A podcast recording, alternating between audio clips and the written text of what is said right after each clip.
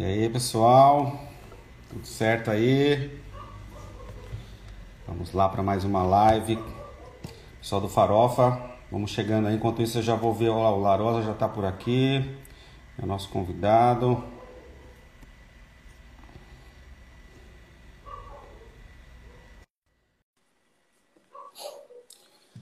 Pessoal do Farofa, tudo certo? Vamos chegando. Flavinha, legal. E aí, Felipe? Olá. Tudo bem? Tudo jóia. Então tá bom. Noite boa aí? Tá certo. Jóia, noite boa. Agora eu tô ficando craque, hein? Pô, depois. Na... Depois da primeira, primeira, rapaz, a gente, olha, eu tive que fazer pelo meu, a gente desculpa, mas a gente aprende. Na né? cada vez que a gente toma uma, uma surra, a gente aprende muito, né? Sai fácil. Depois da primeira, vai de boa. É verdade, verdade. Legal, legal. Tudo certo por aí? Você está em que cidade? Você está em São Paulo? São Paulo. Legal, legal. Tomando um cafezinho, né? Agora, final de, já é final de dia.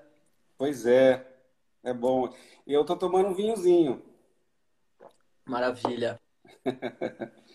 Legal. Deixa eu já, sem, sem demais delongas, deixa eu só agradecer algumas pessoas e a gente já começa o nosso bate-papo aqui. O pessoal está chegando, né? O pessoal que está entrando aí, muito legal. O Gui também tá me dando um suporte aqui. E assim a gente vai seguindo aqui. Então a gente está na quarta edição já, cara, acredita? Já estamos para indo para quatro anos já. Passa muito, muito rápido, né? E a gente começou essa ideia em 2016, conseguimos fazer o primeiro farofa em 2017, e esse é o quarto farofa, festival de fotografia que geralmente é na cidade de Suzano e é presencial. Esse ano, por conta da pandemia, a gente resolveu fazer ele online, como muitos setores aí estão fazendo também, né?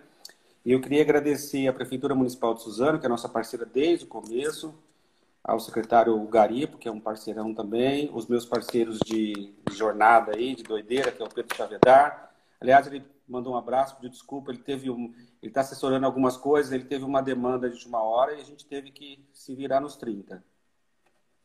Ele falou. Legal. E, e o Guilherme Silva, né? Que tá com a gente também. A gente dividiu em algumas lives, então hoje eu estou substituindo o Pedrão. E, e é isso. Agradecer aos nossos patrocinadores, que é a própria prefeitura, o Ateliê de Imagens. E é isso. Quarta edição, a gente fez um programa de seis lives. A gente tem essa hoje e a última semana que vem. É... Aliás, hoje também, pessoal, quem mandou a sua foto do farofado em casa, que a ideia era fazer uma fotografia dentro de casa, sem sair de casa, né? A gente colocou a hashtag farofado em casa. Então, hoje até a meia-noite tá valendo. Aí a gente fecha e vamos fazer a nossa a, a avaliação, tem as curtidas lá, tem os critérios que a gente escolheu no nosso coletivo. E a semana que vem a gente já, já, já coloca quem são essas pessoas que colocaram, fotografaram. Então, quem não fotografou em casa ainda, marca o Festival Farofa, Farofado em Casa. Até meia-noite está valendo. Acho que é isso. Bom, o pessoal te chama mais de Felipe ou de Larosa? Cara, geral me conhece como Larosa mesmo, desde o do início do, da carreira e todo mundo ficou. Acabou pegando Fala um pouquinho da sua carreira, da sua trajetória até aqui, para o pessoal te conhecer um pouquinho, quem não conhece, conhecer. O Pedro sempre fala muito bem de você, a gente também acompanha o seu trabalho. Eu não acompanho tão de perto assim, mas acompanho dentro do possível. O Pedrão é seu fã e eu andei dando umas olhadas hoje também um pouco mais com profundidade, muito legal, coisas interessantes, assim. Muito bom de ver. Show. Ah, o primeiro agradecer demais o convite do Farofa. É um festival aí que mora no meu coração já desde a primeira é, tinha foto minha aí na primeira edição. Eu tive primeira edição em Suzano, foi maravilhoso. É um festival que, que eu tenho muito apreço mesmo por levar a fotografia né, para regiões fora, fora aqui né, desse centro, do centro de São Paulo. Né? Então eu acho muito massa a existência do Farofa aí, é sempre bom lembrar.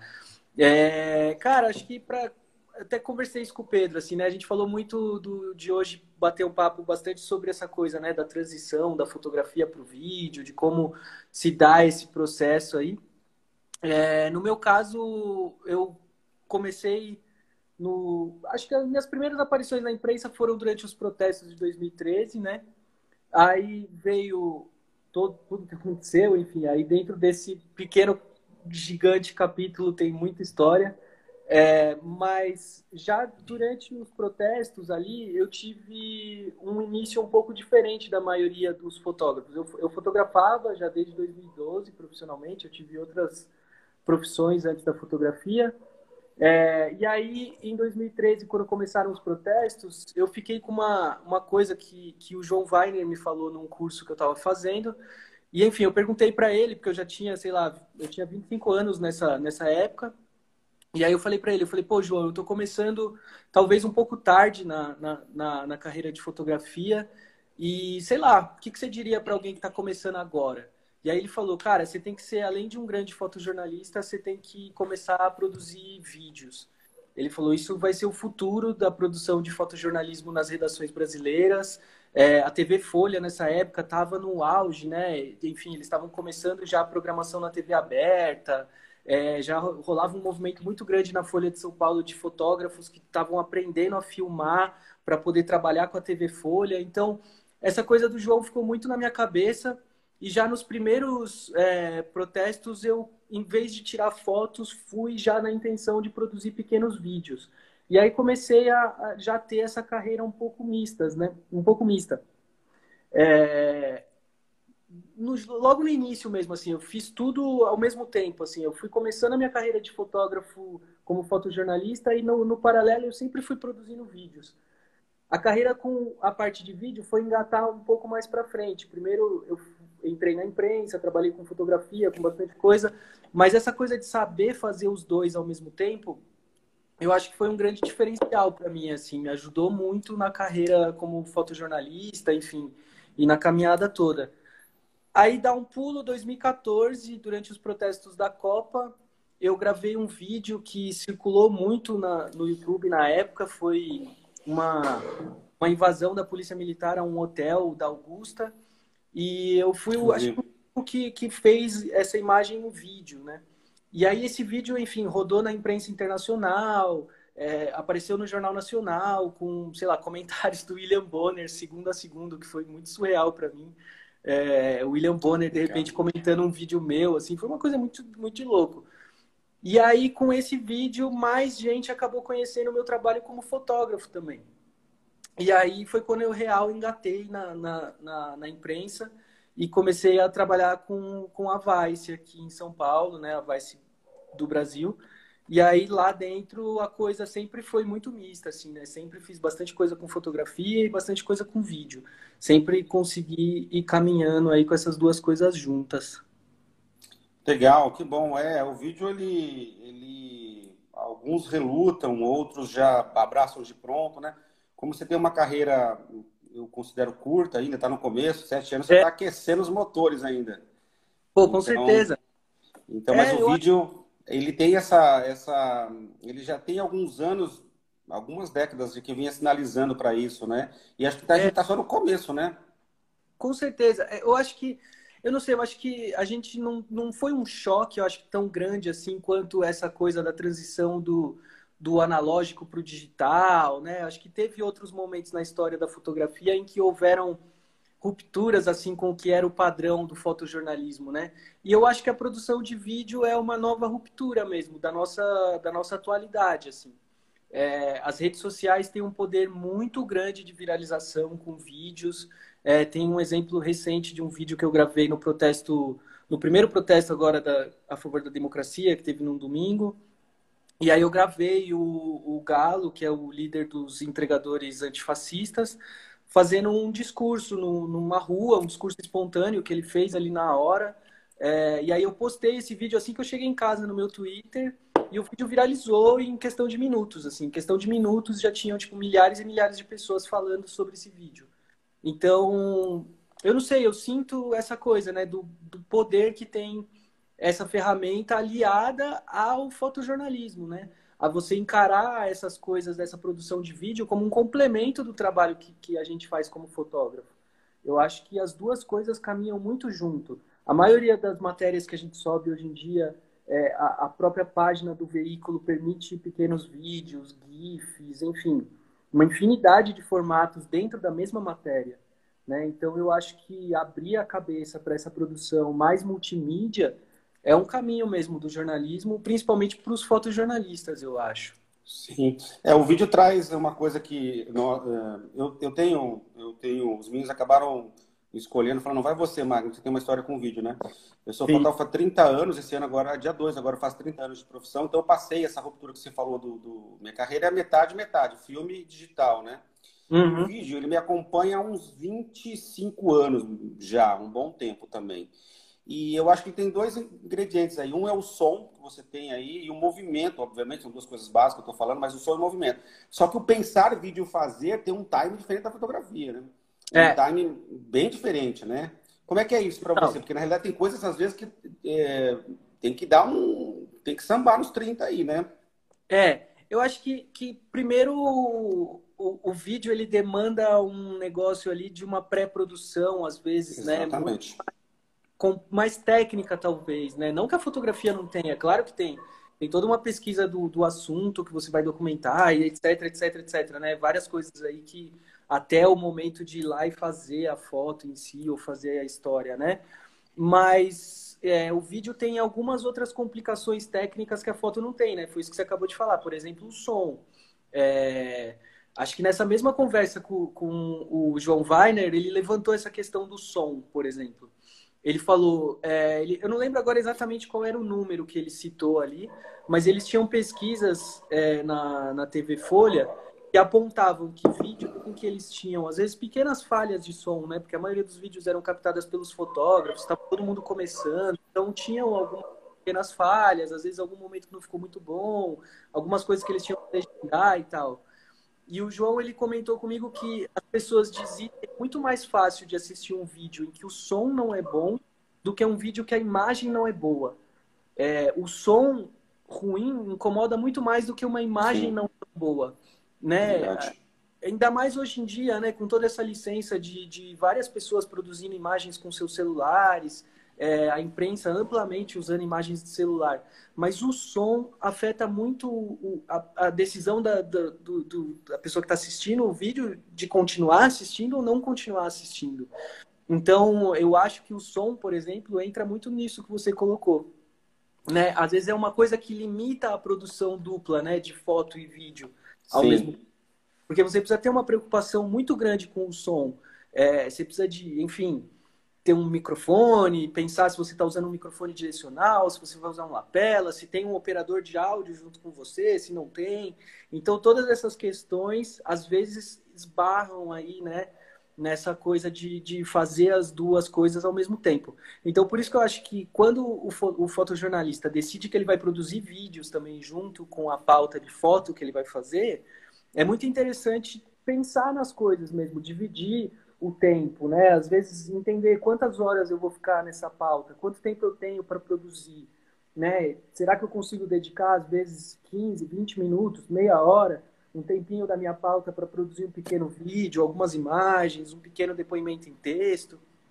E aí, nesse pequeno tempo, você consegue, né? Se programar melhor, colocar o microfone, né? Preparar a cena, pensar em coisas que você precisa gravar né, acaba ficando um pouco mais fácil de manejar, fazer as duas coisas ao mesmo tempo. Mas o que você falou é total. É uma é, coisa que sempre fica na cabeça, né? Vai dar certo fazer os dois, não vai comprometer, né? A foto é vai ficar pior do que o vídeo, que, né? Fica nessa é, o ideal é a gente ficar focado em um só, né? Tipo assim, sei lá, fazer foto e fazer vídeo, né? mas muitas vezes a gente tá, acaba juntando as duas coisas. Acho que você falou uma palavra acho que seria exata, você falou de técnica, acho que a palavra exata é planejamento. O, é. Vídeo, é, o vídeo ele precisa de um planejamento maior do que a fotografia. Não que não tenha também, mesma coisa que você falou. Não que não tenha técnica também, não é isso. Mas ele exige um, uma organização maior, né? Para a gente ter uhum. um resultado interessante, né? Eu acho que a questão do áudio, não sei se é meio cultural no nosso país, a gente tende a, a dar menos importância para o áudio como um todo, e ainda falando isso num grupo de pessoas que estão acostumadas a lidar com imagem, então, às vezes é um desafio, mas você pontuou super bem, né? Porque eu vi, o áudio ele é tão importante, ou às vezes mais importante é. que a imagem, sim, né?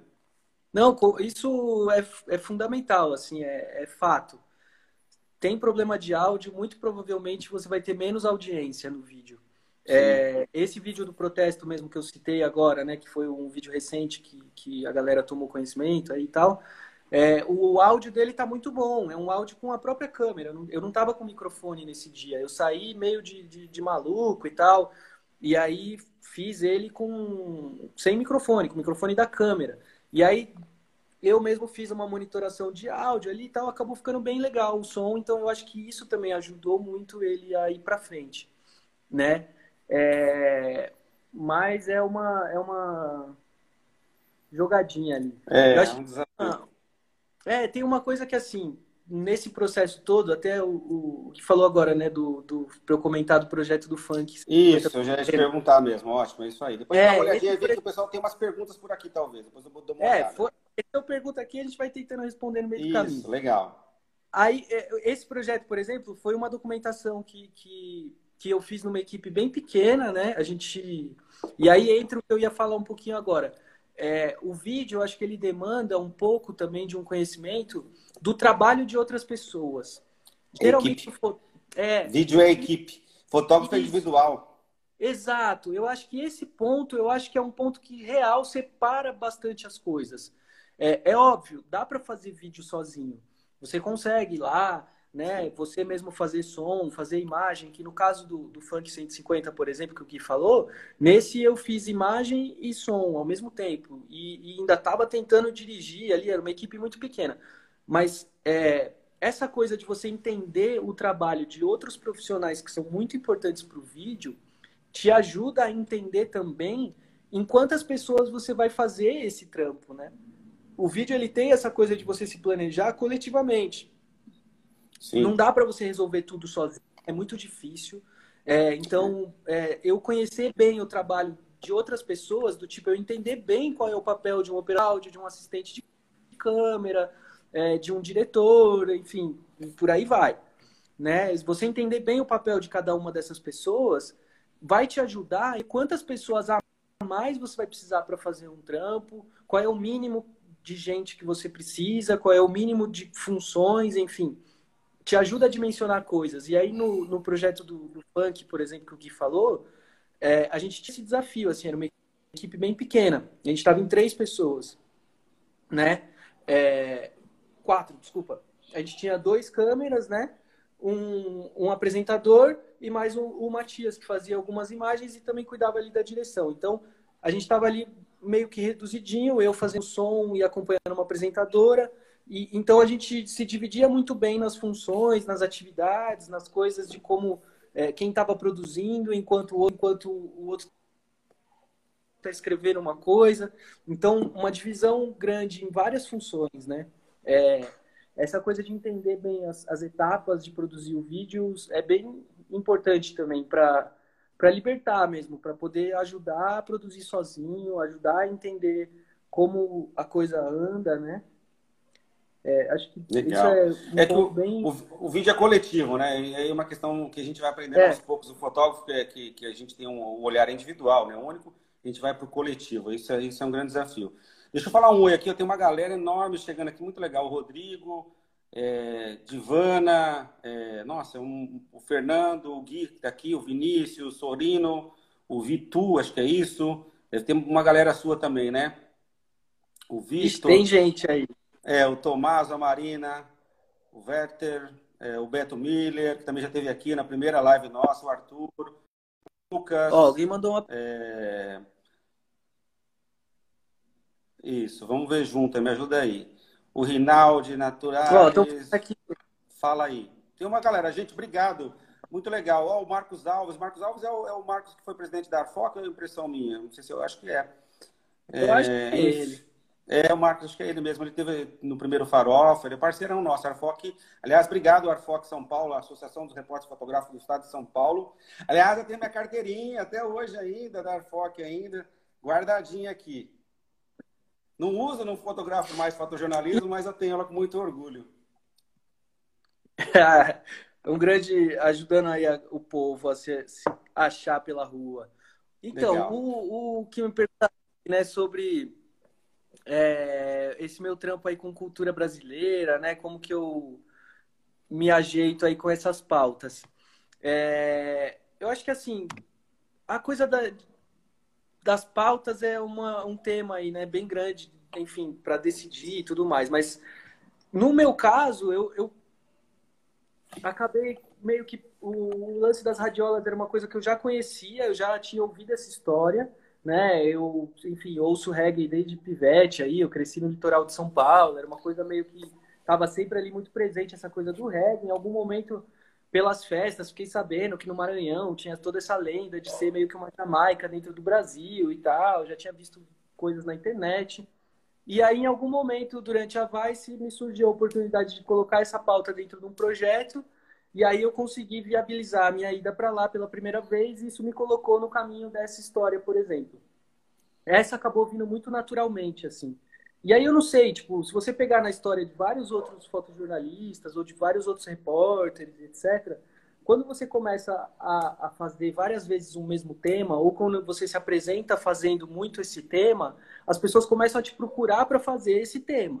Então, Sim, eu acho é que fica aí até essa dica você está meio perdido com os seus freelas, dá uma olhada no que você está apresentando no seu portfólio, porque as pessoas olham o seu portfólio e falam, pô, essa pessoa sabe trabalhar com música, por exemplo. Eu tenho um projeto de música que eu vou tentar fazer com ele. E assim vai. Então, eu comecei a colocar muito para a rua esse meu projeto das radiolas. Né? Um monte de mostrar muito, colocar no meu site, falar sobre e tudo mais. E aí isso me colocou num caminho de fazer mais pautas relacionadas à música e à cultura popular. Né? Então, quando surgiu dentro da Vice a ideia de fazer esse documentário do Funk 150, é, eu já estava ali produzindo vídeos, eu já tinha esse históricozinho, eu acabei indo fazer junto com o pessoal. E assim foi indo. Quando eu saí da Vice, isso me colocou no caminho para fazer os documentários com o Spotify. Né? Porque eu já tinha esse, esse histórico, eu já conhecia esse trabalho, acabou chegando no ouvido do pessoal lá, e aí acabei pegando para fazer também o, os documentários que eu fiz pelo Spotify, que foi o documentário sobre o trap e sobre o brega funk. Então eu acho que essa, essa coisa de como o que você apresenta, né? E se você se apresenta também como um produtor de vídeo, além de produtor de foto, te ajuda também as pessoas a te chamarem para produzir vídeos, né? Esse hoje em dia boa parte das redações grandes aqui tem interesse em estar tá produzindo vídeo, né? Tem Intercept, a UOL, é, tem bastante gente produzindo vídeo aqui. Então, acho que apresenta, né? Se você está fazendo, apresenta, coloca no teu site, coloca no teu Instagram, mostra para as pessoas que você está fazendo também, né? Eu acho que isso foi me colocando nesse caminho de, de, de cultura populares e tudo mais, enfim, várias pautas que eu fui indo atrás tinham a ver com isso, né? Legal. Você se apresenta como fotojornalista, né? Você é um fotojornalista, obviamente. Você, às vezes, já está se sentindo um pouquinho, porque eu acho que isso é uma transformação, eu falo por mim mesmo. Você já se sente um pouco documentarista? Você já sente dentro de você essa transformação? Cara, acho que sim. Até, até porque é, nessa coisa também, né, de o que você apresenta. É, quando eu comecei a produzir também coisas para publicidade, o pessoal da publicidade começou a me enxergar pra, é, como alguém que produz essa publicidade que tem um vínculo com o jornalismo. Então começaram a me colocar nessa posição de documentarista, né? Então isso foi, é, enfim, me colocando nesse mesmo caminho aí.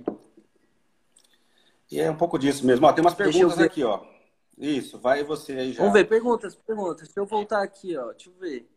Imersão no, no, no na parada das radiolas.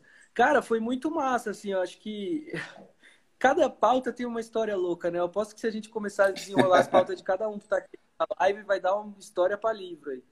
É, mas no caso das radiolas, logo que eu cheguei no Maranhão, uma figura que foi central para tudo me recebeu lá no primeiro dia, que é um cara que se chama Netinho Jamaica. Netinho, se você estiver por aí, um salve. Você, cara, é foda demais e me abriu esse universo inteiro o Netinho começou a me colocar em contato com as pessoas, ele foi o meu primeiro contato lá, e ele não só me colocou em contato com as pessoas no Maranhão, como ele também me colocou em contato com várias pessoas que fazem o reggae do Maranhão aqui em São Paulo, que aí foi quando o meu trabalho ganhou uma coisa mais minha, assim, porque eu comecei a documentar a galera aqui em São Paulo mesmo, os maranhenses que aqui em São Paulo organizavam festas aqui, e aí isso deu uma conectada mais legal com a minha realidade aqui do, do dia a dia de São Paulo e tudo mais.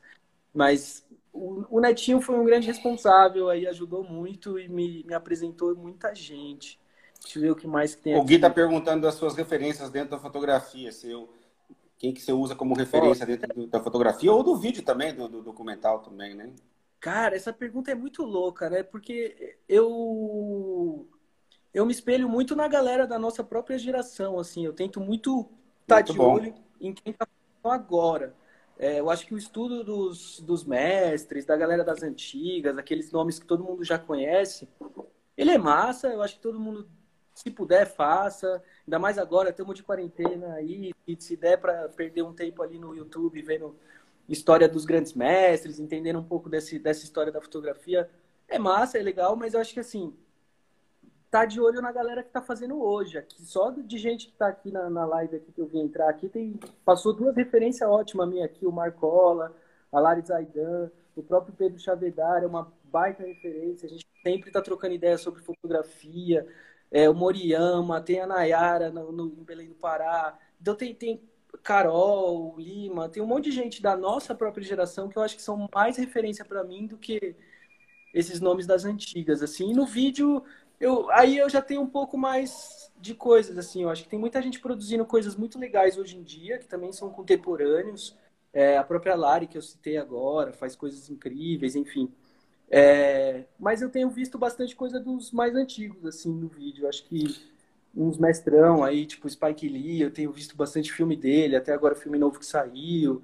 Aí eu vou mais para essa galera do cinema, assim, acho que são mais minhas referências mesmo.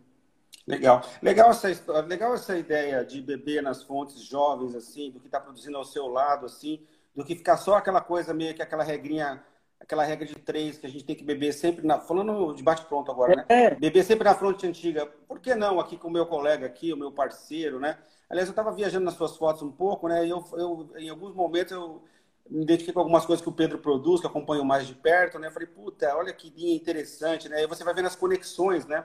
É bacana você dizer isso, porque a gente não precisa sempre beber. É legal beber nos clássicos, é importante, eu acho. É... Em alguns momentos, mas não precisa ser forçado, né, Laurosa?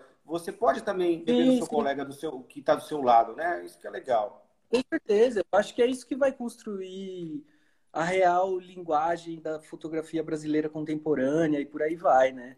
É, o povo está perguntando aqui, ó. Pois é, a, ó, a Naturalis, ela está perguntando se você aprendeu o vídeo por conta própria alguém te, te ajudou? Você indica é, alguém? Tá... Uma coisa prática aí. Tava exatamente isso. Assim, eu tenho um, um, amigo muito próximo que foi quem me ensinou as bases, assim, que é o Daniel Lupo, que é um diretor de fotografia aí muito massa. E a gente é muito amigo, então ele, ele me ensinou toda a base de início do que eu sei, foi meio que por ser muito amigo dele, curioso e tal. Então a gente já fazia vídeos muito antes de eu trabalhar com vídeo, uma loucura. É, mas olha, eu vou te falar que eu aprendi muito vendo vídeo no YouTube, tutorial e essas doideiras. Nossa, na, muito, muito, muito, muito, na, muito, muito, Na minha época, eu olhava muita revista, não tinha YouTube. Eu, é. eu aprendi 70%, 80% do meu conteúdo para trabalhar com vídeo em revistas, que é o que você está falando. É, ou é. seja, de, gra, de graça ou com pouco investimento e fácil acesso, né? É. Puta, assim, muito, muito mesmo, assim, tipo, sei lá, edição básica do Premiere. Aí eu vou lá, baixava Premiere hackeado mesmo, vídeo no YouTube, aprendendo, aprendendo, aprendendo e tal. Eu acho que esse caminho é muito bom. Tem tutoriais muito bons, tem canais de YouTube muito legais. Se quiserem, Sim. depois eu tinha aí de uns canais massa que eu sigo, posso passar aí ou depois colocar lá no meu stories. Mas tem uma galera muito massa ensinando coisa muito boa de graça no YouTube mesmo, assim, tipo, real. Um salve aí pra galera do YouTube que faz esse conteúdo de graça pra gente. Deixa eu ver o que mais teve aqui, ó. O codinome Marrata é, tá falando massa, cara. Eu vejo, vejo hoje a foto brasileira, fotografia brasileira vivendo uma fase maravilhosa. Um monte de gente com é, de conteúdo diferente. É verdade. Verdade, concordo com ele. Ó, o Pedrão tentou também. Ô, oh, massa, bom te ver aí, Pedro. Deixa eu ver aqui, Lari, deixa eu ver se tem mais alguma pergunta. Bom, não tendo pergunta, vamos seguindo no nosso papo aqui. É, eu acho que, assim, ó, uma, uma outra ideia, né, porque tá, que a gente está falando muito dessa coisa aí, né, para quem está na fotografia e está a fim de explorar esse universo do vídeo, né. É, eu acho que o meu começo, por exemplo, falando a, a pergunta sobre o aprendizado. Eu acho essa, essa, essa, esse papo, essa pergunta muito boa, assim, real. Eu acho que quanto mais a gente fala sobre meios de aprender, meios de inserir, meios de de soltar informação mesmo, mais essa geração e todo mundo sobe, cresce, aprende e vai chegando com coisas novas e a gente vai se auto-influenciando e assim como todo mundo. Então eu acho que, que é um caminho massa para né, tá nessa primeira etapa é, é, real começar a experimentar o equipamento, né? né? Voltando de novo naquele primeiro papo com o João Weiner, que eu acho que foi um papo que mudou real a minha visão de tudo. Nessa mesmo, nesse mesmo papo, ele falou o seguinte, ele falou, hoje em dia, isso, a gente está falando de 2011, 2000, por aí, 2011 mais ou menos, 2010, 2012. Ele falou, a, a, a câmera que a gente mais usa, que é, na época era a 5D, ela só com um virar de botão você sai do modo foto e vai para o modo vídeo. Ele falou: isso vai mudar tudo. É um botão, você saiu de um barato e você já está em outro. Então eu acho que começar a experimentar mesmo dentro da sua câmera, se ela tem uma função vídeo, já começa a experimentar ela. Se não tem, começa a experimentar com o celular. O celular é uma baita ferramenta para produzir vídeo, assim. Eu estou produzindo publicitário hoje em dia com o celular. É, é, ele é incrível mesmo, dá para transformar ele de infinitas formas. É, mas começa a experimentar. E quando começar a experimentar, se possível, começa também a tentar montar o seu material. Né? Aprender um pouquinho de edição. Porque você aprendendo um pouquinho de edição, você começa a aprender o que você tem que filmar. Você começa a interiorizar Sim. coisas que são necessárias para produzir um vídeo, né? E você que está fazendo há tanto tempo, putz, Desenrola um pouquinho sobre isso, só para dar uma ideia. É que, na realidade, você, a gente tem que estar tá sempre um passo atrás, né? Então, você, quando você está filmando, aí você tem que estar um passo atrás. Bom, então tem que estar tá planejando, e assim por diante, né? Aliás, pergunta, agora surgiu uma pergunta aqui. Você edita os seus projetos? Porque você sabe que no, em, em, projetos maiores a gente tem um, um, editor, né? Uma pessoa que monta mesmo, né? Você edita e como é que é essa, essa sua experiência com a edição? Então, eu, eu sei editar, mas eu não sou editor. Então, quando eu estou fazendo algum trabalho que eu tenho prazo muito, muito fechado, é, alguma coisa que eu tenho uma entrega né, para algum cliente, alguma coisa assim, aí eu, eu geralmente terceirizo essa edição para editores profissionais, gente que trampa com isso mesmo, com edição. É, mas coisas que eu estou fazendo independente, é, eu fiz um videoclipe para uma artista de trap, a Ebony, foi eu mesmo que filmei, eu mesmo que editei. É, então, eu quando eu estou fazendo coisas mais para mim, eu não tenho esse, esse, laço com o tempo, com a correria, eu até gosto mesmo de sentar e editar, até por isso que eu te falei agora. Eu acho que a edição de vídeo, ela caminha muito próxima com o aprendizado do que é saber filmar. Né? Porque Sim. se você tem a concepção do que você vai precisar lá na, na reta final, do seu vídeo, aí quando você volta no tempo, que é o que você falou ali na, na, na tua frase, e você tá lá no dia da filmagem, você sabe o que você vai dar para montar o seu produto final. E se você não sabe muito bem disso, geralmente vai faltar uma coisa ou outra e você começa a ter que remendar o seu trampo. Então, se você né, tem uma, um pequeno conhecimento de edição, não precisa ser um baita editor, não estou falando aqui, entendeu? Coisa de montar um longa-metragem, nada disso. É tipo uma coisa bem de início mesmo. Produz pequenas imagens, coloca numa linha do tempo, entende como funciona a linha do tempo, entende o que é colocar uma trilha ali em cima, cortar, é, cobrir texto. Porque quando você começa a enxergar isso mais é, normal mesmo, como uma coisa, parte da etapa do processo, você começa a, filmar melhor. Porque você começa a filmar o que você precisa. É o mesmo processo do tipo, se você edita as próprias fotos, fotografa sabendo onde vai chegar na edição. E hoje em dia quase todo mundo edita as próprias fotos. Eu nem conheço alguém que não edita as próprias fotos. Mas é, tem. Então, eu acho que tem, eu acho que tem mesmo. Acho que nessa coisa de. de mas é, mas é ó, vamos tá. tirar um pouquinho. Mas é um complemento, né? Quando a gente edita, a gente está complementando o trabalho, né? Como se na época do filme a gente fazia é. a foto e ia revelar, é meio que complementar é legal quando a gente consegue fazer quando consegue fazer tudo, né? É, fica mais autoral, fica mais pessoal, né? Eu acho, eu acho que quanto mais você conhece do processo do começo ao fim, mais você consegue se programar. É, a, lembra daquela coisa que a gente falou lá no comecinho da nossa conversa, né? Do vídeo ser uma coisa coletiva, entender o que cada um ali daquela banda toca. E se você sabe o que cada Sim. um na banda toca, você sabe o quanto custa cada um da banda também. E, e, uma coisa que né, os fotógrafos estão sempre falando, orçamento, cobrar valor justo, melhorar o nosso mercado. Pagam muito pouco pra gente, tarará, e esse papo tá sempre ali.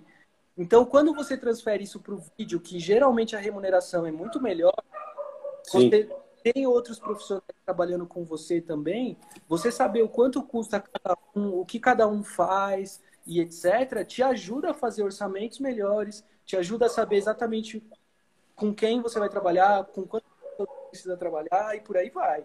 Né? Toda a carreira vai indo junto. Tudo vai caminhando no, no, nessa toada de saber coisas, saber custa, entender o processo inteiro para poder melhorar o processo de filmar né? Não estou falando também, de novo, você não precisa ser bom em tudo, você não precisa saber tudo Sim. de tudo, mas pelo menos ter uma noção de, de cada uma das etapas e cada um faz, é isso. Legal. O codinome Marrata está perguntando, é, no período que você teve na Vice, como era estar no ambiente é, que é para jovens, né? Enfim. E pergunta também como é que. O que aconteceu com a Vice, né? Como é, o que, que Mas... aconteceu com a Vice? Pô, a Vice foi, foi uma experiência muito massa, assim. Acho que foi onde eu, real, me formei aí profissionalmente, né? É, lá tem essa coisa muito instigante, né? Das pautas e de tudo, né? Reuniões de pauta que eram muito massa, uma troca de informação muito legal. É, eu acho que foi um período aí muito, muito, muito, muito da hora. É, bastante gente sente falta. O que aconteceu? O que aconteceu? Puta, sei lá, ó. É uma pergunta muito tem, Tem uma pergunta interessante queria... aqui. É, você acha que, é, que o fotojornalismo está acabando? Aí, é, Grande Lucas, Lucas. Ô, Lucas, Lucas Dantas, ó, esse aí também é um dos grandes do fotojornalismo raiz, assim, Legal, do bom. Lucas. Também fez, ele fez a transição da foto pro, pro, pro vídeo por encheção de saco minha. A gente trabalhou numa redação do Jornal de Guarulhos junto.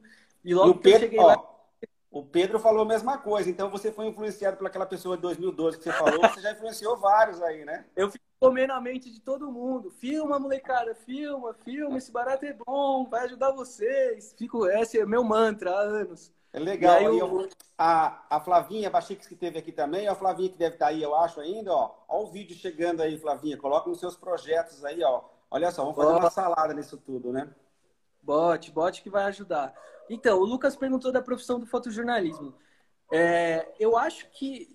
E aí, e fica essa, essa coisa na cabeça. Assim, eu acho que, que acabar é uma coisa muito pesada, né? Eu acho que acabar não está acabando.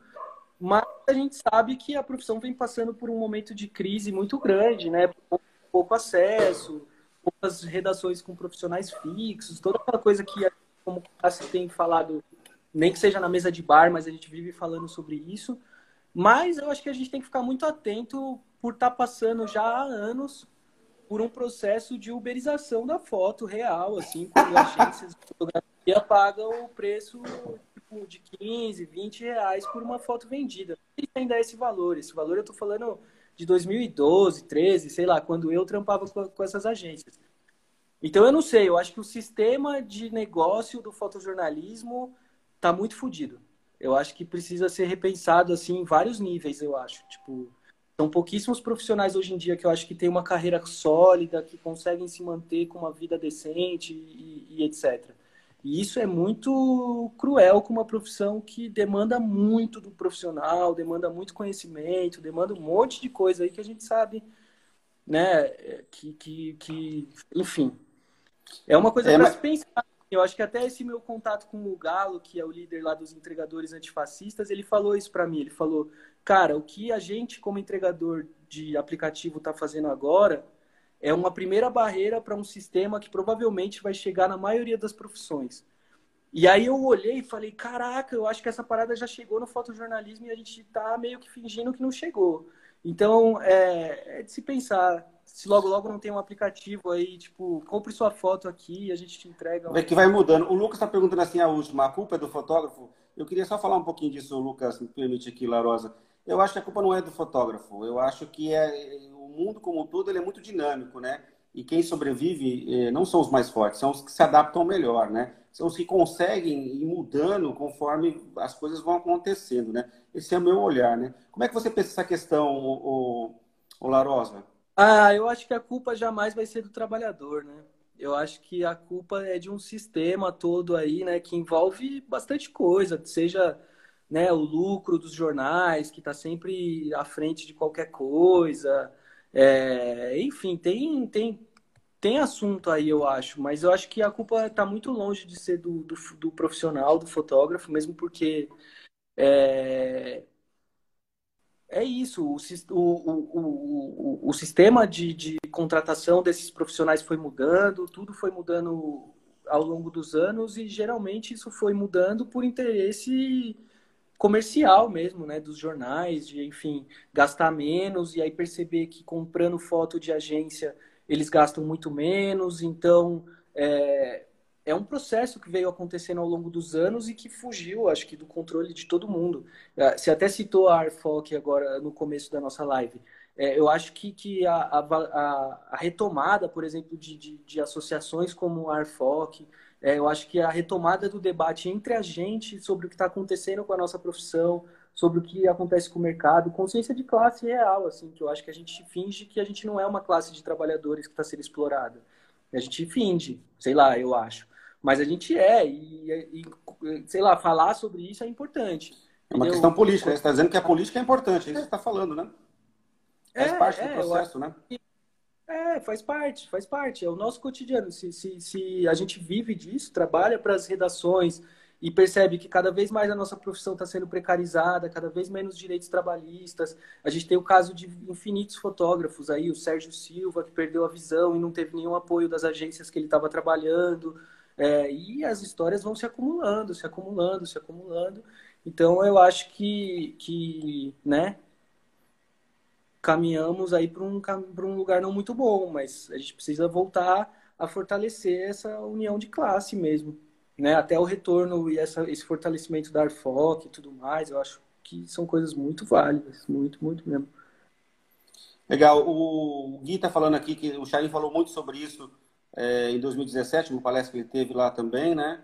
O Guilherme comentou aqui. Eu lembro dessa palestra que o Gui foi também. É, o Gabriel Chaim, por exemplo, ele é um dos profissionais do fotojornalismo que, que colocou no trabalho dele também a produção de vídeo e fez Sim. um sucesso extremo, assim, foi muito legal. Todos os documentários que ele fez para Globo News, toda a produção que ele fez aí documental em vídeo foi muito, muito, muito importante, muito boa, muito boa. E ele produzia também com pouquíssimo, assim. Às vezes que eu falei com ele, ele usava mais ou menos o mesmo kit de equipamento que eu usava, assim. É, uma câmera, na época era 5D, microfone direcional, monitoração ele mesmo fazendo aqui no fone de ouvido. Essa coisa videomaker, né? Que é, que é, que é, sei lá, esse negócio de trabalhar sozinho, né? Então, eu acho que é, que é de novo, pensar sobre isso. Eu acho que, que tem um caminho, né? Deixa eu perguntar, você falou do seu kit, às vezes tem pessoas que estão interessadas nisso, é uma curiosidade também. O que, que você usa? A câmera, lógico, né? a lente e o microfone com monitoração sua, e você usa alguma estabilização em termos de luz também contínua? Você usa alguma coisa ou não? Usa natural, luz natural e sem, e sem estabilização? Então, eu já faz, eu, tô sempre numa busca de equipamentos menores e de mobilidade, enfim, eu, eu, eu sei lá, eu sou preguiçosaço para carregar peso e isso é uma merda. É, é, então, eu tô sempre buscando equipamentos menores e tal. Então, é, hoje em dia eu migrei da Canon para Sony. Eu uso é, uma Sony 7 III, que é dessa série da Sony Alpha, que é aquela Sony pequenininha, parece uma câmera de foto. É, uhum. Ela tem um sensor muito, muito bom, 4K lindo, etc. Presets muito legais, numa câmera super compacta. E aí, para ela ficar mais compacta, na maioria das filmagens, eu uso uma 35 fixa da própria Sony. É, para fazer a captação de áudio, eu uso um gravadorzinho da Zoom de dois canais mesmo, que eu guardo aqui na, na, na bolsa. E aí do gravador eu tiro uma saída de áudio para eu monitorar o som pelo gravador e, e, consigo ligar a lapela, enfim, o que eu quiser ligar aqui. E aí, para estabilização, depende muito do, do, da linguagem do vídeo. Tipo, por exemplo, para cobrir um protesto, por exemplo, eu não vou levar uma estabilização de imagem, aí eu faço tudo na Sim. mão. É, mas para a maioria das vezes, tipo uma entrevista meio rápida e tal, eu gosto muito de usar shoulder. Eu acho o shoulder muito massa, é um equipamento super barato. é, para botar nos kits aí quando você está começando. É muito legal pensar em ter uma estabilização. E, e, e, o shoulder é muito baratinho mesmo, assim, você consegue até, você tá zerado de grana mesmo, ferrado, dá para fazer em casa. Tem vários videozinhos de novo no YouTube, na faculdade de YouTube, que ensina e tal. Então, é, eu uso muito shoulder e em algumas poucas situações eu uso um estabilizador desse tipo gimbal. É, eu não sou tão bom com, com o estabilizador, como opera, operando o estabilizador e tal, então eu evito um pouco ele. Eu uso mais shoulder e câmera na mão, que eu acho que eu me garanto mais, assim, eu tenho mais controle e tal, essa parada do áudio e tudo mais. Mas é, pra galera que tá na foto vídeo e tá pensando em investir em equipamentos, por exemplo, eu acho que você falou duas coisas que são principais assim para pensar. Pensar em alguma coisa para estabilizar, geralmente no começo dessa transição da foto para o vídeo, você vai ter mais dificuldade de segurar a câmera na mão, de fazer os movimentos com a câmera, etc. E por aí vai. É, e pensar no som.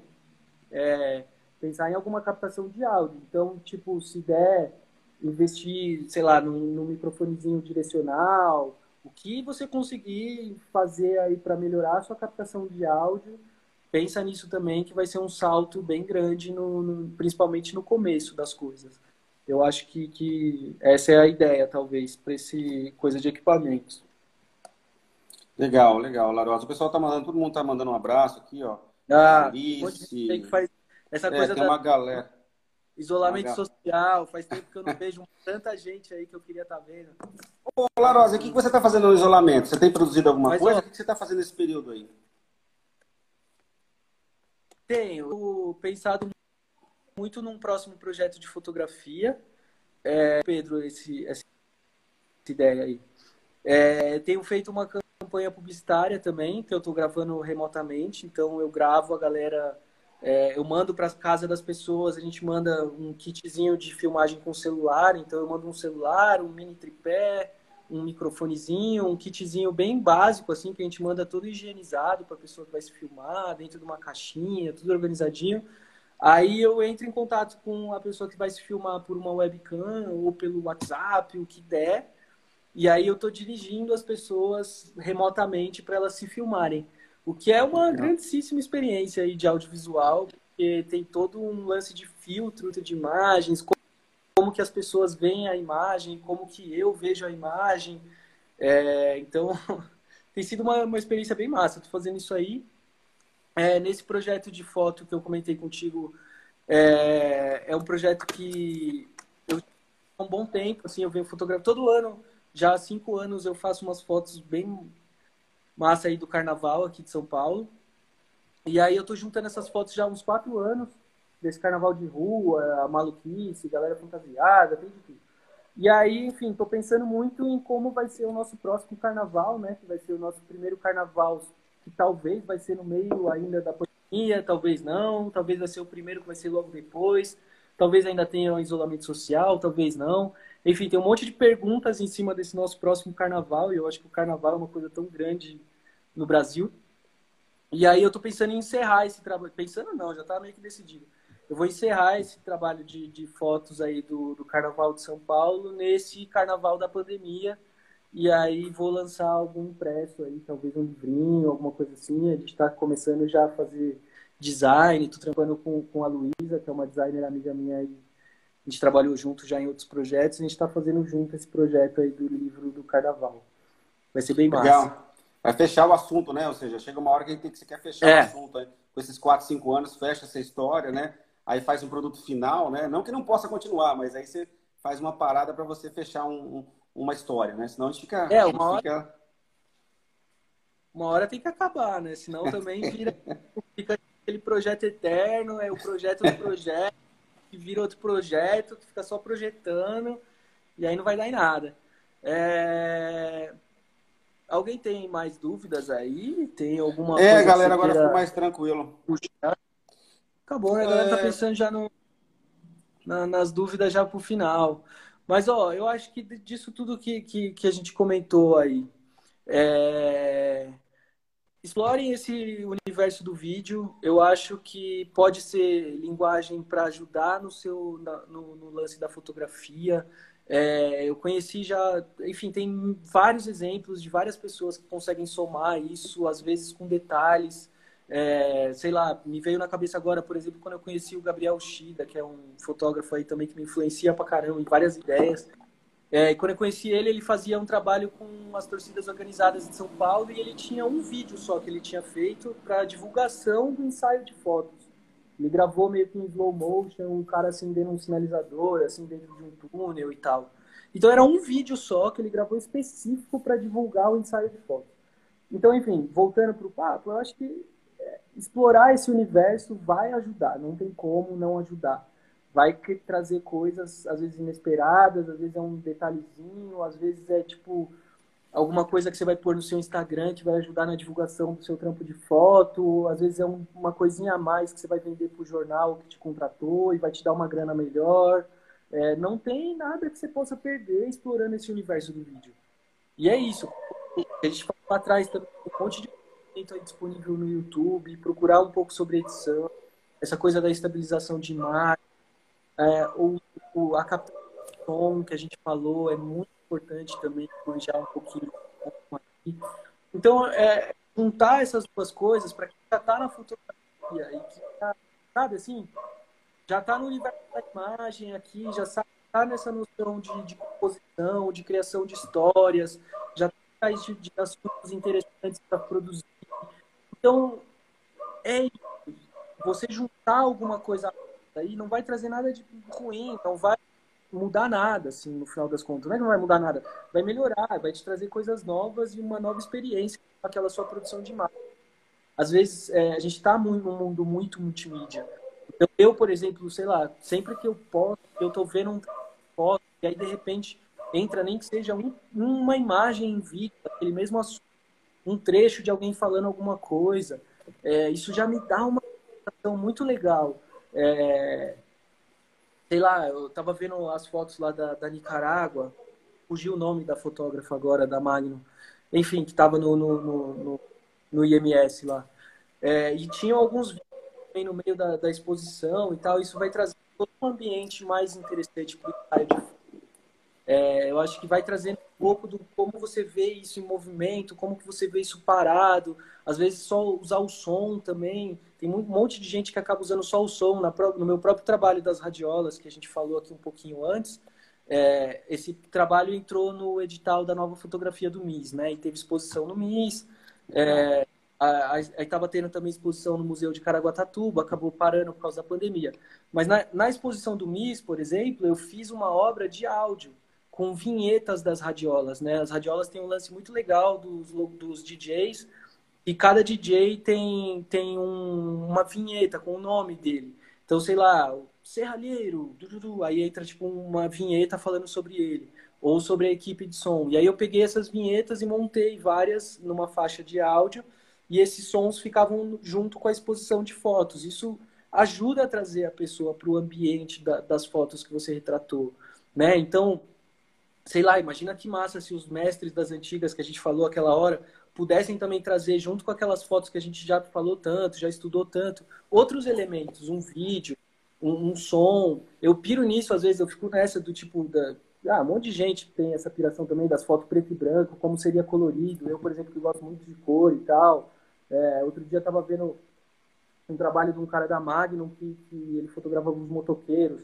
E aí eu achei algumas fotos dele coloridas e eu falei, nossa, as, as, cores das motos elas não eram pretas, elas eram coloridas. Tinha moto roxa, tinha moto amarela e etc. Eu nunca imaginei isso nos motoqueiros. Enfim, é, eu acho que, que, que né, a gente consegue chegar aí em lugares muito legais se a gente vai incluindo junto com a fotografia outras linguagens, né? É, eu acho muito, muito, muito, muito valioso, muito valioso. É, não tem como né? Deixar Ô, fora isso. É, se o pessoal quiser acompanhar, a gente está nos finalmente aqui, queria que você deixasse as considerações finais. Quem quiser conhecer o seu trabalho, dar uma olhadinha mais de perto, o que, que você, você sugere aí para visitar nas suas redes sociais, o site, o que, que você tem aí? Segue aí, segue no Insta, arroba Larosa, já tá aqui ó, até na live lá, ó, só seguir aí. Segue Legal. o Festival vem. Isso Desde aí. o primeiro tem um monte de gente massa, sempre vem um monte de gente aí que está fora do circuito que todo mundo já conhece, tem uma novidade, tem um monte de gente falando coisa interessante. Festival aí de fotografia para ficar de olho real. É, eu acho que como consideração final, eu acho que assim, ó, um pouquinho do que a gente falou, procura mais o trabalho da meninada que está contemporânea de hoje em dia. Saber do que está rolando hoje em dia é muito importante. Saber do que está sendo produzido agora é, é, tudo. É o que vai abrir a cabeça mesmo para a gente produzir coisas real novas e que quebrem barreiras e que a gente consiga deixar uma marca na história dessa coisa chamada fotografia com a nossa cara, né? Que seja brasileira, genuinamente dessa geração e com uma cara nossa. Que a gente abre a nossa cabeça para novas linguagens, multimídia. A gente está nesse período aí que tudo acaba pedindo um pouquinho a mais, uma outra coisa que te leve mais para dentro do ambiente. Então, vídeo, som, GIF, qualquer coisa que você conseguir trazer a mais junto com as suas fotos vai dar mais camadas e mais profundidade para o seu trabalho. Hoje em dia a gente está atrás disso. Redes sociais, importantíssimo ter essas coisas, vídeos, fotos, outras coisas. É, tem muita gente até que fala que, é, que, eu, por exemplo, gosto muito de fotógrafos que se expõem nas redes falando coisas. Eu sou péssimo nisso, então eu acabo não fazendo muito. Mas sei lá, tipo, David Alan Harvey, que já é um senhorzinho e tá lá a milhão, falando pra caramba, e, e, e mostrando ele editando foto e falando sobre produção fotográfica. Então, é, é, é, eu acho muito da hora se você tem essa, essa, essa ideia, bota também ali, começar a discutir mais. E eu acho que essa coisa da classe, né, do, da fotografia também, a gente está conversando mais, eu acho que é legal, abrir mais esses espaços, ter mais conversas, é, festivais fora dos eixos, como o Farofa, é, eu acho que tudo isso contribui e se cuidem. Estamos num período muito louco da nossa história. Acho que essa é a ideia. Legal, legal, Larosa. Eu queria agradecer muito, muito você, o seu tempo, sua energia. Legal conhecer um pouquinho mais de perto, bater papo. Todo mundo que estava em casa aí também agradecer. Agradecer a Prefeitura Municipal de Suzano, o Ateliê de Mais, os meus parceiros nesse projeto doido, que é o Pedro e o Guilherme. Dizer que a gente está aberto aí, né? Aberto para novas ideias, novos projetos. Espero ter você de novo numa próxima, uma próxima edição. É o ano que, quem sabe o ano que vem, né, Vamos. Larosa? Vamos ver aí, vamos ver como é que vai ser o ano que vem. Com certeza. Farofa aí também. Com certeza. Vamos fazer mais debate, vamos juntar a galera lá. Legal, sentar, legal. Todo mundo então é isso, pessoal. Para falar. Ó, deixa, não... não mandou a sua foto ainda, Farofada em Casa está em tempo até hoje, meia-noite. Meia-noite não, às 11 horas e 59 minutos, tá bom? Tá valendo ainda. Obrigado, viu, gente? Obrigado, Larosa. Obrigado, viu? até mais. Fique com Deus. Sim, gente. Até. Até mais. Valeu.